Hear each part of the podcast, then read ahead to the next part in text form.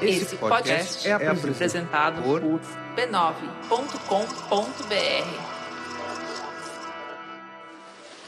Este podcast é uma produção da Rádio Guarda-Chuva.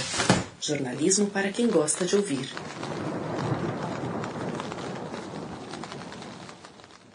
Eu não sei você, mas eu ando completamente puto da vida. Eu só saio de casa uma vez por semana para ir no mercado e sempre que saio volto mais puto ainda. Eu não tô puto com o coronavírus, com o destino, com a mãe natureza. Eu tô puto com a minha própria espécie, com a incrível quantidade de imbecis humanos que me cercam. No mercado, eu olho pro cara do meu lado, sem máscara, falando no celular, jogando perdigotos possivelmente contaminados em cima dos abacaxis, chacoalhando os braços suados de linguiça alemã, e eu tenho vontade de agarrar a nuca do desgraçado e afundar a cabeça dele nos abacaxis, para ele ter de ir pessoalmente até a UTI mais próxima a ver com a própria cara amassada os efeitos da Covid-19. Aí eu chego em casa, lavo todas as compras com água e sabão, dou uma espiada na aba de notícias e fico ainda mais puto da vida. Fico puto com esse espécime desprezível que governa a gente. Mas fico ainda mais puto com os 58 milhões de humanos que votaram num cara que apoiava abertamente a tortura e o genocídio, achando ou fingindo achar que aquilo era melhor do que votar num professor universitário. É essa estupidez somada que me deixa realmente puto. Porque se a gente fosse minimamente organizado, se a gente tivesse um senso razoável de coletividade, se a gente fosse uma civilização de fato avançada, a pandemia já tinha terminado. A solução é conhecida. É só todo mundo, todo mundo mesmo, ficar em casa. Em 15 dias, 20, talvez um mês, o vírus provavelmente deixaria de circular. Então bastava um governante sensato colocar isso em prática. Tal dia a gente vai parar tudo, e se tudo der certo, tal dia a gente vai começar a abrir. Eu sei, Ninguém conseguiu fazer exatamente isso. Mas no Brasil as coisas são piores. A gente está mergulhado num limbo de ignorância e incerteza que tem poucos paralelos no mundo. Sério, a gente está escutando idiotas como Bolsonaro, Olavo de Carvalho, Luciano Hang, Regina Duarte. E eu sei que não sou só eu que penso e sinto tudo isso. Todo mundo está apanhando, todo mundo está se sentindo roubado em certa medida. Tendo de adiar planos, perdendo negócios, sentindo saudade. Eu sei também que eu vivo numa bolha de privilégio, eu posso me isolar e sei que não vou passar fome tão cedo. Eu sei que isso não é verdade para milhões de brasileiros que vivem nas favelas e nas ruas das nossas cidades, e isso me deixa mais puto. Eu fico puto porque enquanto o imbecil cospe perdigotos nos abacaxis, enquanto um grupeiro de barrigudos toma cerveja na calçada em frente ao boteco da esquina, enquanto o presidente manda jornalistas calarem a boca, meu filho de dois anos e meio está há dois meses preso num apartamento de 72 metros quadrados. Eu fico puto porque o cérebrozinho em formação do meu filho está sendo bombardeado por uma quantidade maior do que o razoável de patrulha canina e Tainá na Amazônia. Porque meu filho de dois anos e meio está sendo privado de um milhão de estímulos que ele teria correndo numa praça por aí ou brincando com os amiguinhos na escola. Eu fico puto porque cada dia ele cresceu um pouco, e mudou um pouco, e aprendeu uma palavra nova, um gesto novo, e passou a melhor com uma expressão que não tinha antes. E se isso acontece num dia, imagine em uma semana, em um mês. Meu filho está crescendo e mudando rápido. E isso só vai acontecer uma vez. Em toda a eternidade, meu filho só vai mostrar essas mudanças tão lindas e surpreendentes uma vez. E meus pais e os pais da minha mulher, que antes visitavam o neto uma vez por semana, estão perdendo isso. O máximo que eles conseguem é um ou outro vídeo gravado do jeito que dá, porque o meu filho odeia o FaceTime, o Zoom, o Skype ou qualquer outra coisa que coloque os avós dele dentro de uma caixinha de vidro e metal. Enfim, isso tudo me deixa puto da vida, desesperançoso e pessimista diante do nosso futuro como espécie. Mas apesar desse meu pessimismo, eu prometo que esse programa vai ser estranhamente otimista.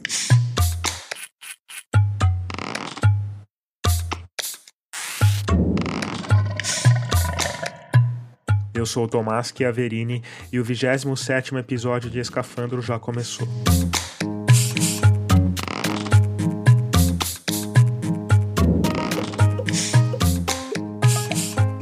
Nele, a gente tem a pretensiosa missão de falar sobre como a pandemia de coronavírus pode ajudar a moldar o nosso futuro como espécie humana.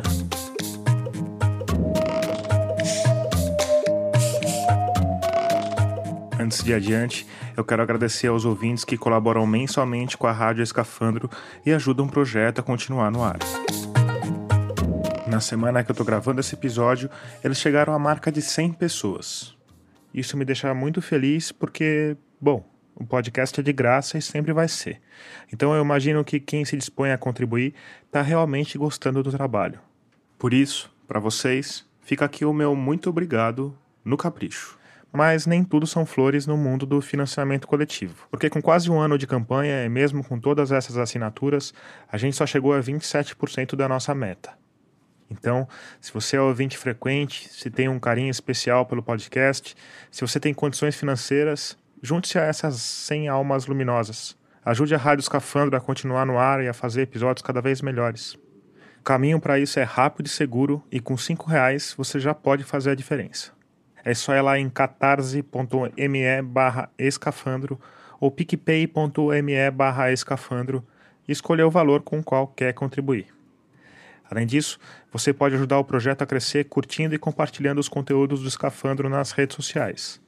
Eu estou em todo canto como Rádio Escafandro ou como Tomás Chiaverini.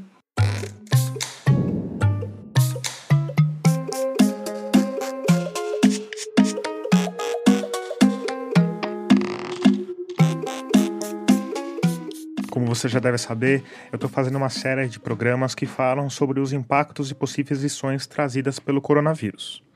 O primeiro foi sobre economia, o segundo, sobre política e nesse eu me propus a falar da gente, de uma forma ao mesmo tempo mais ampla e mais pessoal, mais abrangente e mais subjetiva. Eu queimei os neurônios buscando um jeito de fazer isso. Primeiro eu pensei em falar com pessoas que viveram momentos históricos parecidos. Sei lá, um sobrevivente da Segunda Guerra, por exemplo. Depois eu pensei em falar com historiadores. Depois pensei numa abordagem psicológica. Depois em fazer recortes específicos. O que mudou nas redes sociais, por exemplo ou os impactos da desaceleração na nossa vida. Esse, aliás, é um episódio que eu ainda quero fazer. Mas no fim, eu tive uma ideia um pouco diferente. Eu olhei para todo mundo que já entrevistei em quase um ano e meio de escafandro, escolhi uma dezena de nomes com perfis bem variados e somei mais algumas pessoas que eu não tinha entrevistado, mas que eu senti falta.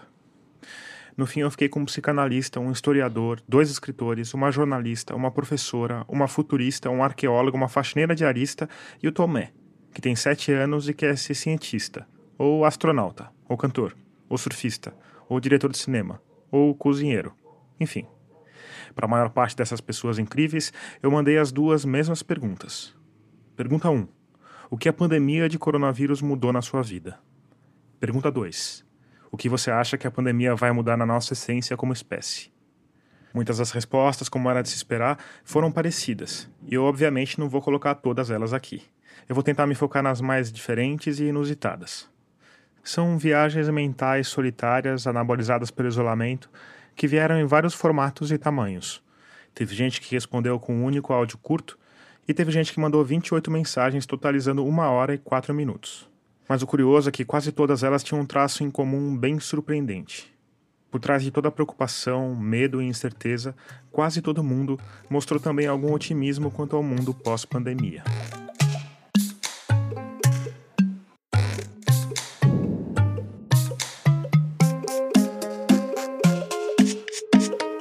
Então se prepara aí que a gente vai longe. A gente vai do Neolítico à chegada do homem à Lua. Para começar, um rápido resumo dos acontecimentos, protagonizado pela minha amiga jornalista Heloísa Lupinassi e pelo filho dela, Tomé. O que que o coronavírus mudou na sua vida? Oh... Não sei. Fala sério, é uma entrevista séria. Oh. Pensa como eram as coisas antes e como as coisas são agora. O que, que o coronavírus mudou? Era assim, todo mundo tava de boa na estrada, hum, viajava de avião. Aí, pum! Aconteceu o coronavírus. Aí eu queria viajar um dia pra Rússia, tipo, não dá mais. É isso que é chato. Resumo feito, vamos começar o assunto lá onde se concentra a essência do Homo sapiens quarentenado, na nossa relação com nossas louças e nossos talheres.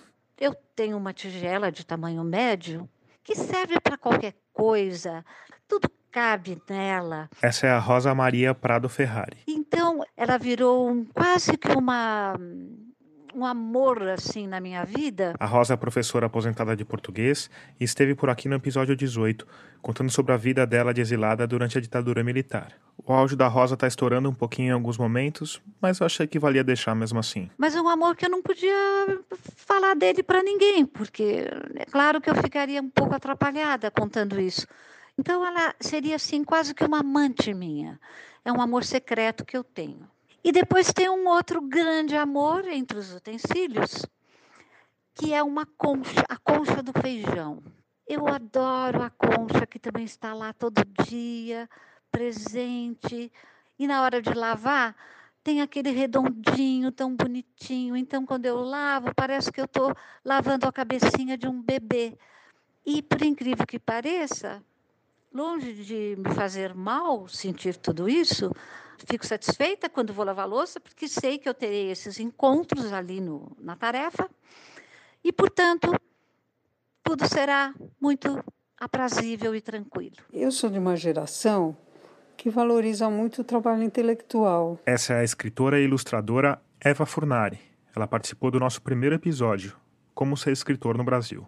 E, de alguma forma, menospreza um pouco essa questão dos trabalhos manuais, da prática, né? Assim como limpar a casa, fazer comida, tira o pó, faz faxina, lava roupa, passa roupa. Aliás, descobri que eu adoro passar roupa, que foi uma total surpresa para mim. Como uma homenagem à excelente professora de português que a Rosa Maria é, eu vou usar a louça dela e a roupa da Eva como uma metáfora. Uma metonímia, na verdade. Lembra? A parte pelo todo? a louça e a roupa pela casa? Eu descobri a minha casa, por exemplo. Esse é o escritor Marcelino Freire, também participou do nosso primeiro episódio. Eu parava bem pouco na minha casa, viajava muito, né? Parava bem pouco na sala, no quarto, ajeitei muitas gavetas, andei mexendo no baú de fotos, nos álbuns, coisas raras eu encontrei por lá. Eu gostei, de alguma forma, de tocar nesse passado, nesta quarentena, tocar de forma concreta, né? Reencontrei um original do João Gilberto Noll, Berkeley Belágio.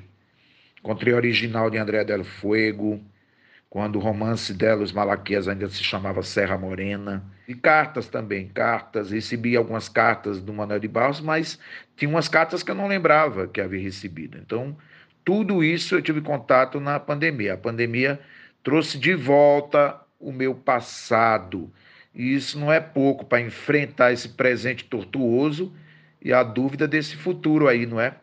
Então eu estou bem garantido aí com este meu passado. O passado me pôs de pé. Como eu sou escritora, Eva Furnari. Eu estou achando muito interessante esse isolamento e essa possibilidade de ficar mais recolhida. Isso dá muito mais foco no trabalho. No começo da pandemia, não. No começo da pandemia, fiquei só ouvindo notícias. Aí percebi que as notícias estavam fazendo muito mal, comecei, voltei a trabalhar, voltei para minha rotina. Estou gostando bastante dessa privacidade. É, é como se eu tivesse a casa para mim de novo, assim, uma coisa muito interessante, assim. Essa pandemia termina quando, amigo? A previsão? Eu estou preparado para viver 100 anos aqui dentro de casa. A verdade é essa. Aliás, fala muito em isolamento social, e eu já escrevi sobre isso Isolamento social, muitas pessoas vivem há muito tempo. Nós, privilegiados, que temos um teto, internet para assistir live, a gente está no máximo, é numa prisão domiciliar. Esse foi outro ponto que boa parte dos nossos convidados de hoje partilharam entre si. Apesar de, em sua maioria, isolados nas suas torres, erguidas nas ilhas de prosperidade da classe média, eles passaram a pensar mais no pessoal que vive fora dessas ilhas. Um exemplo, Eva Furnari, por favor que seria de nós sem os motoboys, né? Isso ficou muito claro. E o quanto que uh, parte o coração da gente, o quanto dói que numa favela eles não tenham esgoto ou que não tenham água encanada para lavar uma mão. Quer dizer, isso de, de alguma forma está comovendo as pessoas, estão olhando para isso, né? Então, de alguma forma, não para todos, é óbvio, e não de maneira homogênea nem uniforme, mas de alguma forma também essa situação está se desnudando, né? Alô? Oi, Maria. Oi, Tomás. Essa é a faxineira diarista Maria Durvalina de Jesus. Ô Maria, me conta um pouquinho. Você estava trabalhando quantos dias antes do coronavírus? Eu estava trabalhando quatro dias. E agora? Um. A Maria está na cota de pessoas que nunca passaram pelo escafandro, mas que eu achei importante trazer para o episódio. Pra gente sair um pouco daquela ilha de prosperidade da classe média. E esse um dia fica onde, Maria? Tucuruvi, depois do Tucuruvi, Nova Cachoeirinha. Você vai de condução? Dois ônibus e dois metrô. Dois ônibus e dois metrôs. E, e Uhum. você não fica com medo de entrar no ônibus, Maria? Eu fico com medo, mas eu preciso, né, Tomás? Eu vou com a máscara, eu vou sempre passando álcool na mão, entro no ônibus, eu passo álcool. Eu tô sempre passando álcool nas mãos. Dentro do metrô, como é que as pessoas estão estão agindo assim? Elas, elas tentam ficar mais longe umas das outras? Tem percebido isso? Tem, ela fica sempre. E tá mais vazio também, o, o metrô, o ônibus, tá mais vazio. Eu tento sempre ficar afastado das pessoas, Tomás. E Maria, você tinha, você tá com um, você tinha quatro, não é isso? Dias. Isso. E desses quatro, o pessoal te pagou o tempo que você não trabalhou, estão te pagando? Como é que tá essa situação? Só dois que tá me pagando. Sendo que em uma dessas casas ela tá tendo de ir trabalhar para receber. Os outros não estão pagando? Não. Eles falaram alguma coisa? Não, só falaram para mim ficar em casa e esperar passar essa epidemia. Eles falaram que não iam te pagar ou não falaram nada? Não falaram nada. Você estava com eles há quanto tempo? Há mais de três anos, Tomás. Você há mais de três anos. Você tá, você tá, você tá bem? Você tá preocupada? Como é que tá aí? Tá todo mundo bem, Tomás. Tá, aqui nós estamos bem, graças a Deus. Todo mundo bem. A minha preocupação é voltar logo a trabalhar, Tomás. Nossa, não vejo a hora de voltar a trabalhar, ter meu dinheiro, poder terminar meu apartamento para a gente mudar, sabe, Tomás? Há pouco mais de um ano, a Maria, que hoje mora num bairro que ela chama de comunidade, deu entrada num apartamento financiado pela Caixa. Agora ela não sabe quando vai poder se mudar e como vai pagar o restante das prestações.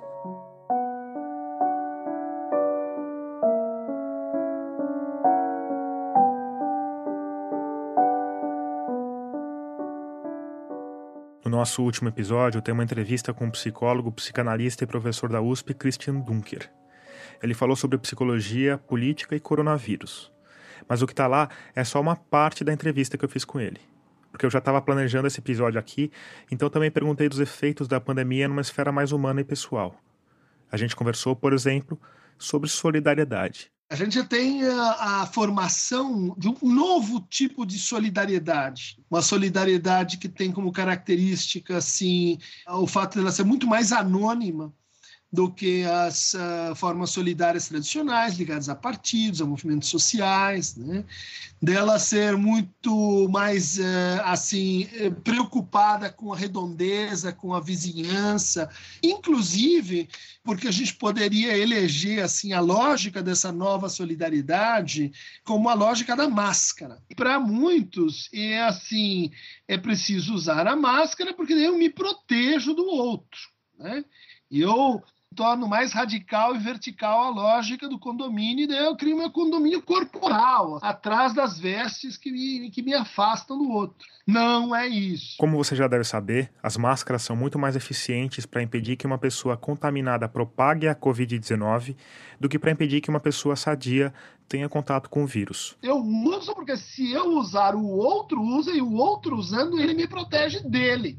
E eu faço isso também de forma correlata. Essa é uma lógica que vai desmontar um pouco né, a simplicidade com que gente importante vinha tratando sobre teoria da justiça, teoria da moralidade, teoria da, das relações intersubjetivas à base de conceitos como altruísmo e egoísmo. Não dá mais para você pensar desse jeito, porque o autoria altruísmo ele, ele, ele pode ser movido por, por processos egoístas e o egoísmo pode ser feito de processos altruístas.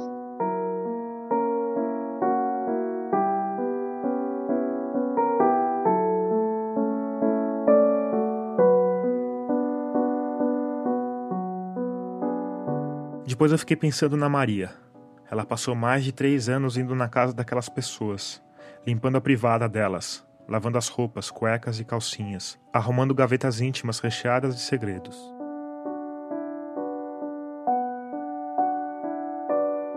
Aí, quando a tempestade chegou, essas pessoas levantaram a âncora e deixaram Maria na água gelada, sem boiar de salvação, sem nenhum aviso, uma explicação, um pedido de desculpa. Eu mandei uma mensagem para Maria perguntando sobre isso. Como ela tinha se sentido sendo dispensada desse jeito?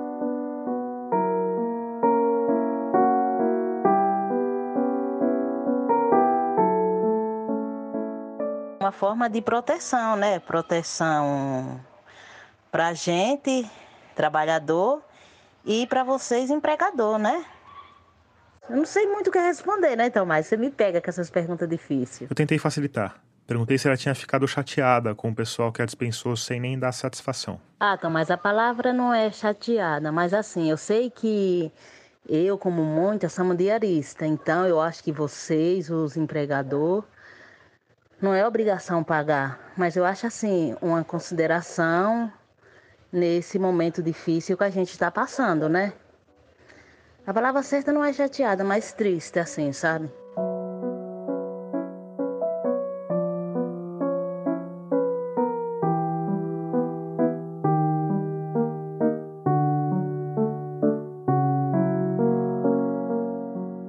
Oi, Tomás, tudo bem? Desculpa a demora para te responder, mas eu precisei de uns dias aí para pensar nas respostas. Acho que eu mesma precisava procurar as respostas para as perguntas que você me fez sobre o que mudou na minha vida desde o início da pandemia e o que eu acho que vai mudar na nossa vida como humanos daqui para frente. Essa é a jornalista, âncora da Band News FM e minha sócia na Rádio Guarda-Chuva com o podcast Põe na Estante, Gabriela Maier. Para mim não foi fácil esse período me abalou bastante, abalou bastante a minha saúde mental. É, eu fiquei bem desesperançosa, vendo pouco sentido nas coisas, me sentindo muito triste e muito sozinha. Acho que isso tem a ver com várias coisas, né? Primeiro, eu acho que eu sou uma pessoa muito sociável, muito gregária. E eu tenho sentido muita falta das conexões próximas, de ver gente, de conversar, de trocar, de encostar. E isso me faz muita falta mesmo. Mas não só isso, assim. Eu acho que eu revi realmente, ou entrei em choque com a lógica de vida que eu levava. Acho que eu sou uma pessoa que colocou poucas barreiras ao capitalismo, sabe? A lógica da produtividade. Eu me joguei nela e sempre respondi de forma muito produtiva a tudo. E de repente a gente se pega num momento em que essa produtividade não faz mais sentido.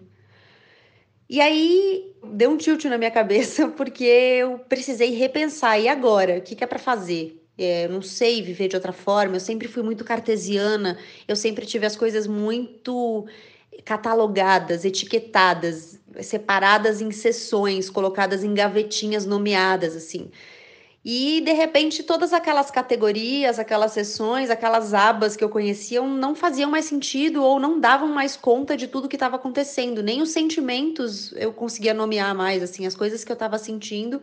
Eu comecei a pensar que eu não sabia o que era. Eu não sabia se eu estava ansiosa, eu não sabia se eu estava com medo, eu não sabia se eu estava com saudade das pessoas, eu não sabia se era o que era que eu estava sentindo afinal de contas. E bom, é, eu acho que são poucas as vezes na nossa vida que a gente tem uma oportunidade, vou chamar assim porque agora eu tô conseguindo ver como uma oportunidade, de repensar as nossas lógicas de vida, né? Eu sempre caminhei muito no ritmo que o mundo queria que eu caminhasse, rápida, produtiva, eficiente. E, e de repente eu tô podendo pensar que talvez eu possa fazer de outra forma. Não sei se eu estou me fazendo entender, porque, porque talvez eu mesma não tenha entendido exatamente onde é que eu vou chegar com isso, mas eu acho que eu, é um processo que começou agora e com certeza vai demorar muito tempo para eu concluir individualmente, né, na minha subjetividade, mas acho que ter dado o start nele foi muito importante. Eu acho que esse start só veio porque o mundo inteiro desacelerou. E aí eu me senti confortável para desacelerar também, sem achar que eu não ia ter um lugar no mundo se eu continuasse é, em outro ritmo, sabe? Eu acho que quando todo mundo está andando na mesma toada, é mais difícil você parar, inclusive porque você é atropelado, né?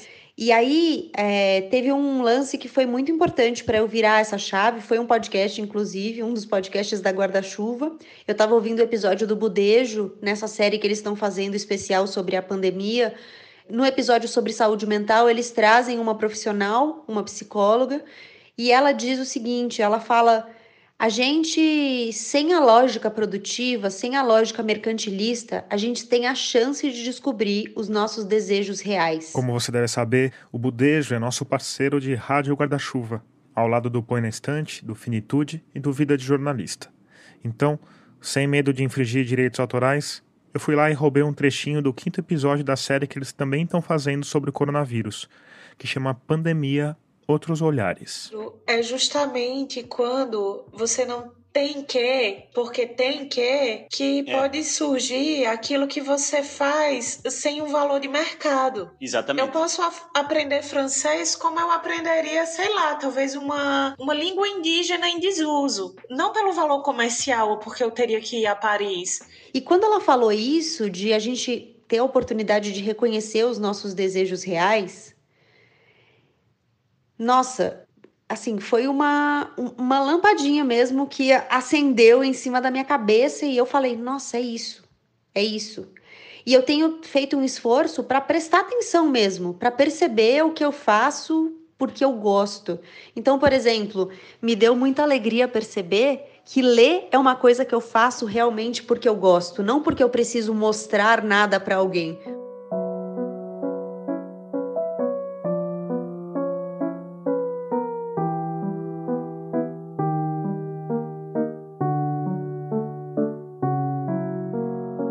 Estávamos indo num ritmo tão alucinado de consumo, de aceleração, de as coisas vão até, de certa maneira, perdendo sentido, né? Porque você parece que está sendo uma maratona, assim. Será que precisa tanto isso, tanto desgaste, tanto estresse, tanto cansaço para manutenção? Será que a vida não pode ser mais simples? E de alguma forma, acho que a única coisa que podia parar esse trem-bala em que nós estávamos é uma coisa desse tipo, uma pandemia, né? Todo mundo teve que descer, ou pelo menos boa parte teve que descer desse trem-bala e andar a pé, andar de bicicleta, ou sei lá o que, fazer as coisas num outro ritmo. Por um lado, esse ritmo é muito mais humano, né? Muito mais tem muito mais a ver com o nosso corpo, com, com o ritmo do corpo, que precisa de rotina, que precisa de manutenção. Por outro lado, a gente percebe que a nossa mente continua acelerada, que é notícia, que é internet, que é jogos, que é filmes.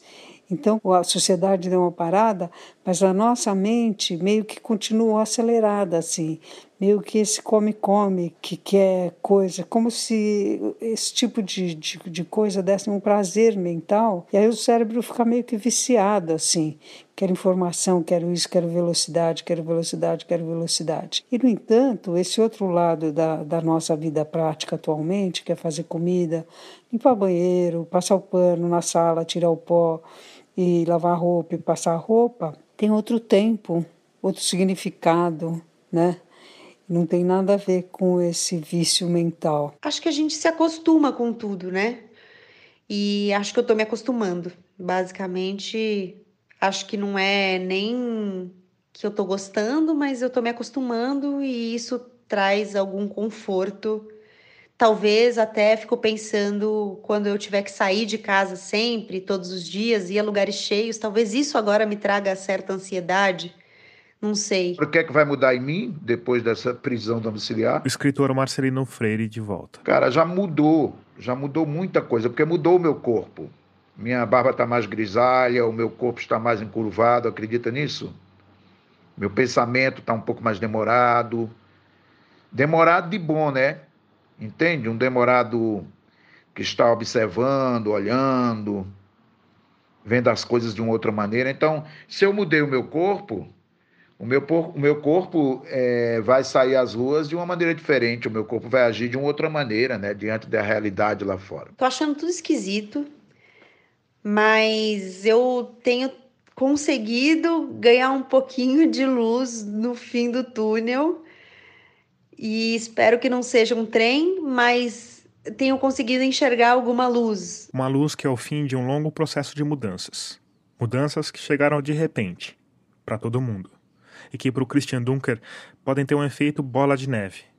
Porque se eu posso mudar o jeito que eu trabalho, o jeito que eu me desloco, o jeito que eu converso com os meus amigos, Talvez eu possa mudar outras coisinhas mais. É, a ideia de que é possível mudar, ela ficou assim aposentada. Era um sonho dessa turma lá, maio de 68, costa oeste americana, de gente assim é, que não cresceu, adolescentes que estavam assim meio, meio perdidos, erráticos, ainda fora do tempo, então ficavam com essa, com essa ideia de que as coisas poderiam mudar. Então aparece um uh, microorganismo, um elemento vem da natureza e mostra que você, a sua vida, aquela segurança que você tinha, aquele ciclo de comportamentos, expectativas e controlabilidade, completamente alterado. Isso implanta, né, uma experiência local de mudança. Então, daqui para frente, a conversa sobre mudança, eu acho que ela vai assumir um outro patamar. Pode ser até para pior. Pode ser que, justamente porque podemos mudar as coisas, agora temos que ter mais controle para que elas não se alterem. Pode ser que agora o lema do Gatopardi, né, precisamos fazer alguma coisa para que tudo continue igual, seja objeto, vamos dizer assim, de uma administração calculada para que isso aconteça. Né? Mas é o gosto de sangue na boca das pessoas. Né? Se você pode mudar nesse nível, imagina o que você pode fazer com o seu casamento, sua escolha profissional, com a sua participação política, com o seu eh, nível de solidariedade com outros, né? Quer dizer, não significa que você vai de fato agir, mas a pressão psíquica e a experiência precedente para isso, ela altera a equação. E, e isso você acha que pode levar um avanço, a, a uma evolução pessoal e, e coletiva? Acho, acho sim, acho sim.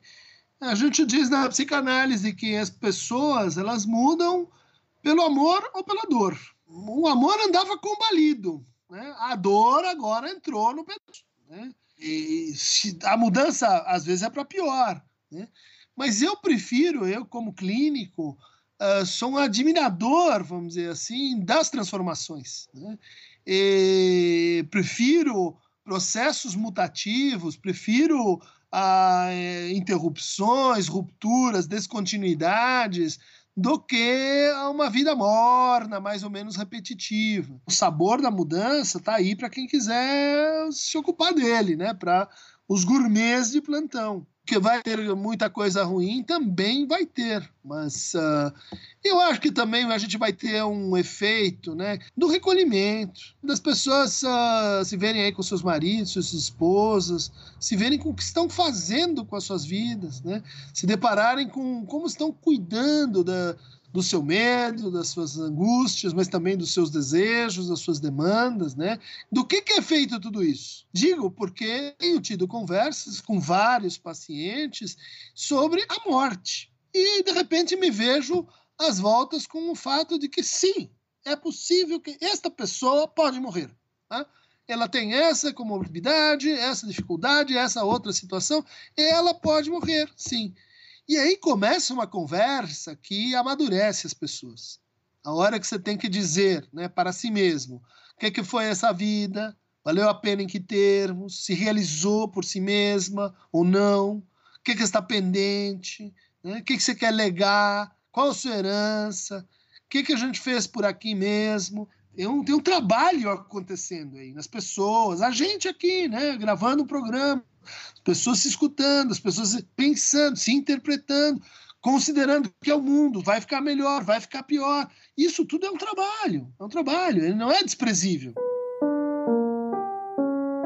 É um trabalho que produz sentido, que enxuga sentido, que transforma sentido, mas é um trabalho.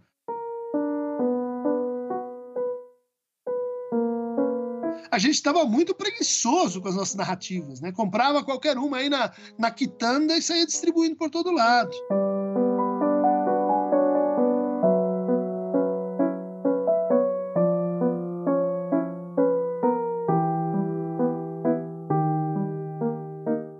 Estava olhando aqui para o meu quarto e aí eu pensei numa coisa que mudou na minha vida que é um pouco engraçado. É quase um riso de desespero que eu dou, mas é um pouco engraçado. Eu falei, né? Sou uma pessoa muito cartesiana, que sempre teve planejamentos, tabelas, planilhas para as coisas. é uma ilusão um pouco de controle, né? E esse ano eu tinha comprado um planner. Um planner é tipo uma agenda gourmet. E ganhado mais dois. E aí eu tinha dividido eles para fazer planos mais organizados. Então, um era só para as coisas da minha vida pessoal, o outro é só para minhas coisas do trabalho. E agora eu olho para eles e eu faço o quê? Dou risada, né? Porque não dá para planejar nada. É, eu não tenho um plano. Eu sempre fui uma pessoa que tive um plano. Nesse momento eu não tenho um plano. E acho que ninguém tem um plano, né? Me parece que ninguém tem um plano. Enfim, então eu olho para os planners e eu dou risada agora. É o que me resta.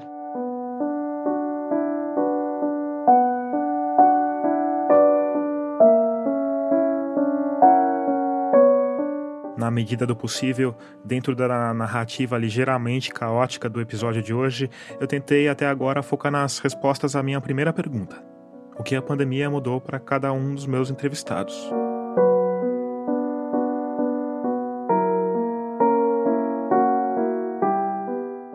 Agora está na hora de a gente partir para a segunda etapa.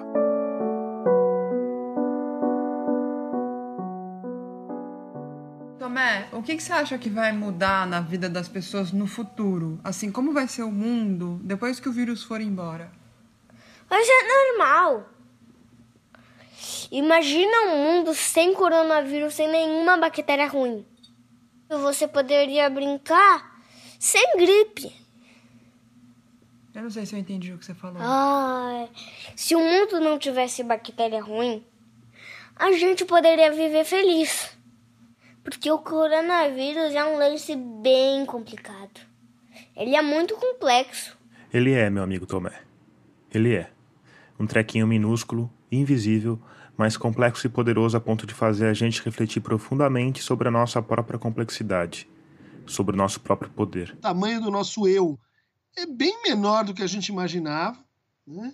A gente tinha virado, sabe aquela, aquela reunião de departamento em que as pessoas têm ali uma coisa muito muito simplória para decidir, mas como elas se odeiam e como elas uh, estão lidando com a sua própria irrelevância, começa a virar aquele jogo de praia, de war, em que você vai socar o seu amigo com a cabeça na parede porque ele não entrega Sumatra contra a Nova Guiné. Para o Dunker, a gente está vivendo um processo de deflação narcísica.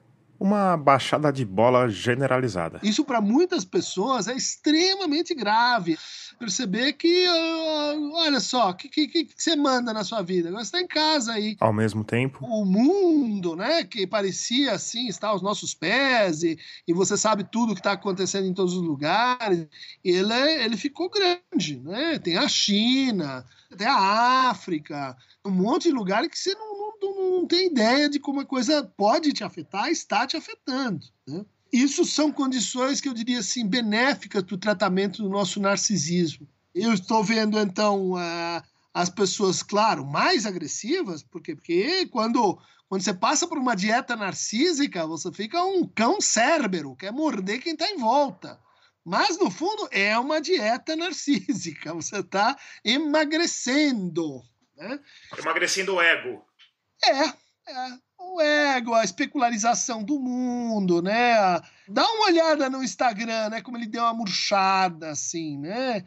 Como, como as pessoas têm um reposicionamento de valor quando você está falando assim em viver ou em morrer, quando você está falando em conseguir pagar as contas do mês, né?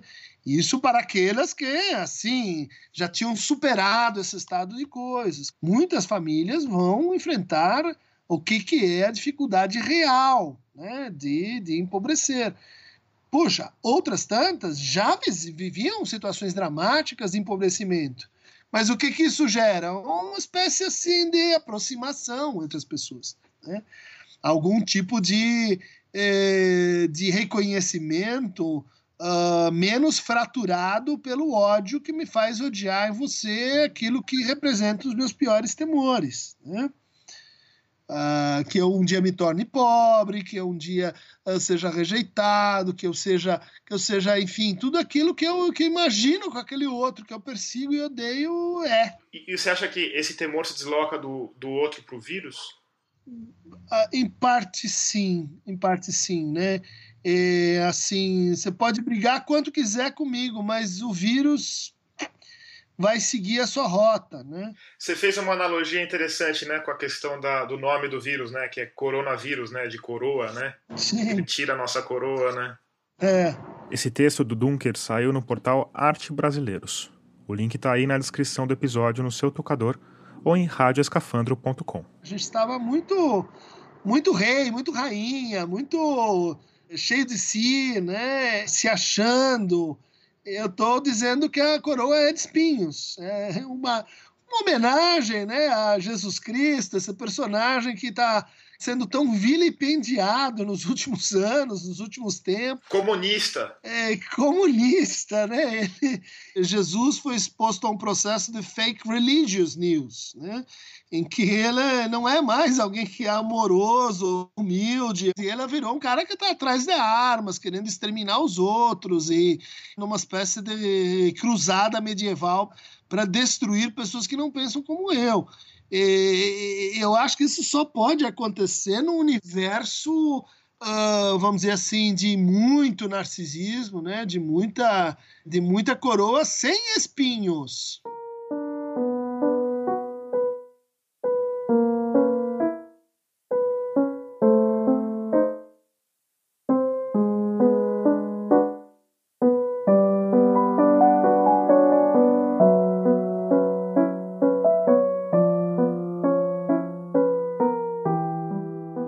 Enquanto eu estou aqui no meu isolamento, gravando esse áudio, a maior parte da humanidade está numa situação parecida. São cerca de 5 bilhões de pessoas em isolamento, e para a maior parte dessas pessoas, esse é um evento único. Por outro lado, se a gente der um passo atrás. Quem trabalha com arqueologia, de certa maneira, já está acostumado à ideia de que sempre houve epidemias e pandemias na história evolutiva da nossa espécie. Esse é o arqueólogo e professor do Museu de Arqueologia e Etnologia da USP, Eduardo Góes Neves. Ele já tinha passado pelo escafandro no episódio 9, a história do Brasil que a floresta escondeu. Eu acho até que a gente pode dizer que a gente não consegue separar a eclosão ou ocorrência periódica dessas grandes pandemias, a própria a, maneira pela qual nós existimos hoje em dia. A nossa história como espécie, a nossa história evolutiva, mas também a nossa história social está associada, a meu ver, intimamente a esses processos que continuam a acontecer periodicamente. Para nós brasileiros, essa verdade histórica é, ou pelo menos deveria ser, mais clara do que para o restante do mundo. Afinal, a nação como a gente conhece hoje começou com o extermínio da maior parte da população que vivia aqui. Um genocídio que provavelmente foi o maior da história humana e que foi causado principalmente por germes. Doenças como varíola, como gripe, como catapola, né, ou varicela, febre amarela, malária, são todas doenças que foram introduzidas aqui depois da colonização. Isso é até interessante, né? Porque quando a gente pensa em algumas dessas doenças, como é o caso da malária e da febre amarela, elas são consideradas doenças tropicais e nós as associamos às condições dos locais é, tropicais aqui nas Américas, também fora das Américas, é óbvio, mas a gente sabe que essas doenças não, não são originárias aqui. O Eduardo Góes Neves é um dos maiores especialistas em arqueologia amazônica do mundo. Um dos focos do trabalho dele é a relação dos índios brasileiros com as plantas. E é interessante pensar que o impacto da chegada dos colonizadores e das doenças que vieram com eles tem uma relação direta com a história ambiental de partes do Brasil. No caso da Amazônia, por exemplo, a imagem de que a Amazônia é uma região que nunca foi muito habitada no passado, sempre foi coberta por uma floresta impenetrável, a meu ver, resulta do quê? Do efeito que as doenças tiveram nos séculos XVI e XVII em dizimar as populações indígenas que desapareceram muito rapidamente e sobre os locais onde essas populações viviam, nós temos o crescimento da floresta. E como alguém que tem olhado as pandemias através da lente da arqueologia, que coloca tudo numa dimensão mais ampla, como o Eduardo Neves tem visto o momento em que a gente está? E o que ele pode legar para o nosso futuro? É óbvio que as consequências dessa pandemia agora são catastróficas, mas eu penso que, a, a despeito de toda a dor, e todo o sofrimento que essa pandemia tem gerado, nós nos acostumamos a pensar é que o mundo não podia parar. Ao mesmo tempo, nós constantemente somos alertados pelos efeitos é, dos gases de efeito estufa, pela grande crise socioambiental que já está se construindo há alguns anos, ela não vem de agora. Nós temos até o diagnóstico, temos até a receita para poder promover mudanças drásticas para reduzir esse processo de crise socioambiental. Mas essas medidas têm demorado para ser postas em prática, em parte porque, bom, o mundo não podia parar. E agora, em poucos meses, por causa de um vírus, a gente está aprendendo que o mundo pode parar sim. O preço dessa parada é imenso e eu acho que vem daí uma, não é nenhuma recessão, mas uma grande depressão econômica. Mas as grandes mudanças elas só ocorrem, eu acredito que a nossa espécie é uma espécie que pensa sempre no curto prazo. Nós temos uma dificuldade imensa em tomar decisões no longo prazo. A gente foi talvez programado do ponto de vista evolutivo para agir dessa maneira. Isso provavelmente aconteceu porque os fenômenos mais imediatos são mais perceptíveis. Isso fica muito claro, por exemplo, na agricultura. Vamos imaginar um povo antigo, sem linguagem escrita, sem computadores que pudessem criar modelos preditivos de longo prazo. Se uma aldeia resolveu plantar na faixa de terra fértil à margem do rio, ela vai se dar melhor. Isso vai ficar claro para os líderes da época e eles vão querer repetir a mesma experiência nos anos seguintes. Vão cortar a vegetação nativa para aumentar os campos de plantio, as pessoas vão comer melhor, vão morrer menos, vão se reproduzir mais, e esses genes das pessoas que souberam se adequar às mudanças de curto prazo vão passar adiante. Se ao mesmo tempo aquelas plantações, ao longo dos séculos, permitirem um avanço tecnológico que vai levar aos motores de combustão interna, que vão liberar CO2 na atmosfera, que vai causar o aquecimento global, que vai provocar secas, que vão inviabilizar as plantações às margens do rio Tigre, isso vai acontecer de uma forma planetária e gradativa, numa escala de tempo tão grande que a gente talvez não perceba ou perceba tarde demais. Já com a pandemia, a gente tem um fenômeno raro, em que a humanidade é obrigada a se olhar em sua totalidade. Se a gente olhar para a história da nossa espécie, para a história política da humanidade nos últimos séculos, eu acho que existe um momento fundamental que muda tudo, que é o quê? Ignition sequence start. Six, five, four, three, two, one. Zero. All engine running. Liftoff. We have a liftoff. 32 minutes past the hour. Liftoff on Apollo 11. É a primeira vez que a gente sai do planeta e vai para a Lua. O astronauta Neil Armstrong e a frase mais famosa da história espacial. Um pequeno passo para o homem, mas um gigante salto para a humanidade. Quando as primeiras imagens do planeta começam a aparecer, no final da década de 60, tiradas do espaço, a gente percebeu que o planeta era uma coisa só. Apesar das diferenças nacionais, de religião e políticas, né, existia uma base comum a essas diferenças, que é o fato de a gente ser uma espécie que ocupa todo o planeta. E que mais do que ocupar, modifica esse planeta com uma rapidez e uma intensidade tão grandes que os cientistas tiveram de inaugurar uma nova era geológica só para dar conta dos impactos que eu, você e nossos 7 bilhões de parentes temos espalhado por aí. Que é o antropoceno. Algo como a era dos humanos. É uma época geológica onde os efeitos da atividade humana, eles são tão fortes e tão intensos que ele tem uma escala que é planetária. Quando a gente pensa né, nas grandes épocas e eras geológicas do passado, a gente tem alguns efeitos catastróficos, né? Meteoros, vulcões e afins. Mas geralmente esses processos de mudança, eles são lentos, né? Eles ocorrem ao longo de milhares de anos. E no caso do antropoceno, a gente está vendo na nossa frente acontecer isso em algumas décadas e mesmo em alguns anos. Isso é uma coisa absolutamente nova nesse planeta e nova na nossa espécie. Isso dá para gente as condições de talvez, e talvez seja um pouco ingênuo da minha parte pensar dessa maneira, mas eu acho que uma pandemia como essa nos dá a oportunidade de pensar coisas que eram impensáveis também. Ela abre uma brecha para a gente tentar contemplar a possibilidade de um futuro que seja mais interessante para a nossa espécie. Uma das coisas que o Eduardo Guaes Neves vislumbra por essa brecha é a necessidade de uma governança global. Que permita, sim, o planejamento não mais uma perspectiva do, né, da, da, próxima eleição, mas pensar em ações que tenham um impacto e um efeito muito mais longo. Isso é, pode ser perigosíssimo, esse tipo de perspectiva, porque pode dar margem a diferentes tipos de perspectivas totalitárias realizadas em nome da saúde, da ciência e do bem-estar. Mas eu imagino que, eu espero sempre, né, uma imaginação com muita esperança, que talvez tudo isso que esteja acontecendo agora abra para nós a possibilidade de reumanizar um pouco mais as nossas relações, de perceber que o caminho que a nossa espécie estava trilhando é um caminho que é inviável. E que mais do que isso, as reações mais irracionais que a gente tem visto ao avanço dessa pandemia, infelizmente a gente está vendo isso acontecer aqui no nosso país, elas vão levar à morte e vão levar a muito sofrimento. Então, talvez essa pandemia reacenda um pouco uma certa fé ultrapassada e meio fora de moda numa espécie de humanismo amparado na compaixão, antes de tudo, mas também na busca pelo conhecimento. Movimentos como movimentos contra a vacinação, né? Terraplanismo, a, a força da pandemia e a importância da ciência em nos ajudar a superar isso está desnudando o absurdo dessas ideias todas e o fanatismo das pessoas que as, que as defendem.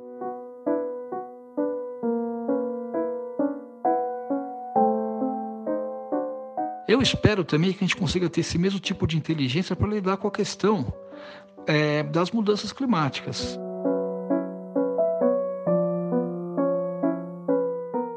Nós nos tornamos viciados no estilo de vida e como todo mundo, eu sou ex-fumante, né? Eu sei como é foi difícil para mim parar de fumar. Não vai ser fácil se libertar dessa vida que a gente levava anteriormente. Mas nesse futuro, eu acho que a gente vai viajar muito menos, a gente vai viver numa situação paradoxal de um mundo cada vez mais globalizado e conectado. Eu acho que em alguns anos nós vamos olhar para trás e pensar, se a gente estiver aqui ainda, é óbvio, né? As pessoas viajavam à toa, pegavam um avião para participar de reuniões, iam e voltavam no mesmo dia, ficavam poucos dias. Né, que agora se fala muito sobre teleconferência, telemedicina, enfim, o próprio sufixo tele me remete muito anos 90, sabe? Porque era quando os estudiosos de cibercultura falavam muito sobre tele qualquer coisa. Essa é a futuróloga Lídia Zuin. Ela esteve por aqui no episódio 24, Robôs, Bactérias e o Futuro da Humanidade. Muito engraçado que só agora, em 2020, foi começar a pegar, e não porque a indústria se adotou isso tranquilamente, sim porque uma pandemia nos forçou ao isolamento social e ao uso de ferramentas que possibilitassem a continuação da vida da maneira mais normal possível, né? Então, eu espero que esse tipo de de virada de chave tecnológica aconteça finalmente. Infelizmente, teve que custar a vida das, de algumas pessoas, né, de algumas milhares de pessoas, mas eu espero que isso possa significar alguma coisa para a gente rever os comportamentos, as políticas, as ideias, as, os hábitos que a gente manteve até então e se eles são sustentáveis, se eles são, se eles fazem sentido, se a gente só não estava agarrado a eles por uma questão de comodidade. Inclusive, eu participei de uma live recentemente e foi engraçado porque uma das participantes, que era mais velha do que eu, comentou que antes da pandemia, ela sentia como se, quando quisessem marcar um call, por exemplo, em vez de uma reunião presencial, marcar um cafezinho e tal, ela sentia como se uma, a pessoa não tivesse muito interessada. E agora não tem nada a ver, né? É só assim que a gente pode fazer e não, não determina o interesse e o engajamento da pessoa. Então eu espero que a gente possa implementar essa outra visão agora, sabe? E finalmente realizar o sonho daquela, daquele daquela piada, né? Eu sobrevivi a uma reunião que poderia ter sido um e-mail. Mas será que essas mudanças duram? Tenho minhas dúvidas, porque, de novo, a, a, a tentação para tomar decisões no curto prazo para a nossa espécie, ela é, ela é muito forte. Outra coisa que é muito forte é o desejo do pessoal do andar de cima de que a gente continue a trabalhar, a consumir e a poluir sem se preocupar com os impactos que isso vai ter no planeta. As pessoas têm muita força ainda, né? infelizmente, em países como o Brasil e os Estados Unidos. Mas o que eu percebo é que existe uma sabedoria também da maior parte da população que, na hora do perigo, está decidindo ouvir os cientistas e aqueles políticos que estão agindo, tomando decisões embasados em dados científicos. Que a gente vai ter uma crise econômica gigantesca. Esse é o historiador e cofundador do movimento Passe Livre, Lucas Monteiro de Oliveira. Ele esteve aqui no episódio 20, dos 20 centavos a Bolsonaro. E em momentos de crise econômica gigantesca, as pessoas tendem a aceitar ou a se aproximar de elementos nacionalistas, por assim dizer. A pessoa tenta, ao tentar garantir sua sobrevivência, tenta identificar um inimigo como se fosse ele que impedisse a sua sobrevivência. Então, nesse mundo pós-pandemia, as relações de solidariedade elas podem ser dificultadas, né? Então, pensando no que a gente teria que investir enquanto militância, seria reforçar laços de solidariedade, não essa solidariedade mediatizada, por assim dizer, mas laços reais de solidariedade. Solidariedade é um, uma característica clássica das mobilizações trabalhadoras e eu acho que é importante os trabalhadores resgatarem ela para resistir ou para tentar construir formas de se relacionar que não sejam essas de hostilização do outro, né? hostilização de um igual. Ao mesmo tempo, é, construir isso sem ser por uma lógica de conciliação de classe. Né? Em momentos de crise, a tendência à conciliação, estamos todos juntos no mesmo barco. Somos todos da mesma espécie, vivemos no mesmo planeta. Esse tipo de coisa tende a se apertar e a se a aumentar essa tendência de conciliação. Então, a gente teria que pensar em como construir laços de solidariedade entre iguais, mas ao mesmo tempo não são laços de solidariedade que a gente tem que fingir que não existem conflitos de classe. Esses conflitos de classe eles existem e a gente vai ter que continuar investindo para garantir que os trabalhadores tenham mais controle sobre sua vida e não menos. E como isso seria feito? Um primeiro passo é desenvolver durante o momento da pandemia noções de autodisciplina e dos trabalhadores tomarem para si a discussão científica, tomarem para si a ciência como algo seu e aí construir isso também como uma solidariedade entre trabalhadores, garantindo que esses trabalhadores cuidem de si mesmo e sobrevivam. Isso não pode ser relegado aos capitalistas, porque se isso for relegado aos capitalistas, é como se fossem os capitalistas salvando as pessoas e não nós mesmos nos salvando.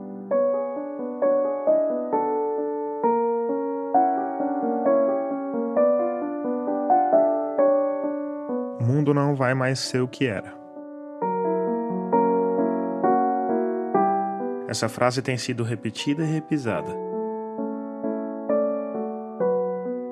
Mas, como eu disse no primeiro episódio dessa nossa pequena série, isso não é grande coisa. O mundo muda o tempo inteiro. A questão é que as mudanças agora são mais intensas e mais evidentes. Elas se impõem na nossa vida de forma avassaladora. Por outro lado, acho que ficou bem claro também que as formas do mundo pós-pandemia têm menos a ver com o vírus e mais a ver com o que nós, humanos, vamos fazer dele. Esse é um momento único que vai exigir que a gente faça escolhas. Escolhas dramáticas que vão ficar para a história. Não só para a grande história dos livros, mas para a história que cada um vai passar adiante, para os nossos filhos, para os nossos netos e além. Desde sempre, né? A guerra e a peste. Vamos lembrar, Daniel Defoe, Camus, são grandes viagens, né? São viagens através do, dos desertos, são viagens onde pessoas morrem mesmo. É disso que a gente, no fundo, é feito. De, de que história você quer contar disso? E nesse momento mais agudo, quem foi você? Uh, onde você estava? Isso não significa que vão ter que ser todos heróis, né? mas uh, boas histórias vão emergir, acredito eu. Né? E como também eh, vai acontecer um julgamento, né? um julgamento moral. Não vai ser no STJ, nem no STF, vai ser na, nas pessoas né? que vão olhar para para quem roubou o respirador do outro, quem levou marmita, quem tratou aquela pessoa que estava um pouco mais favorecida que você, de uma forma assim, mediada pela palavra, quem negociou salários de uma forma assim, é, justa, né, honesta, parcimoniosa, quem usou assim a lei para tirar benefícios, né, uma prova ética, né, é, como, como tantas outras, tantas outras gerações tiveram isso, a gente não tinha, nossa geração não viveu isso, né? E, especialmente se isso se começa a se prolongar, assim, um ano, é bom você se preparar para ajustar as contas com, com os seus sonhos e seus pesadelos.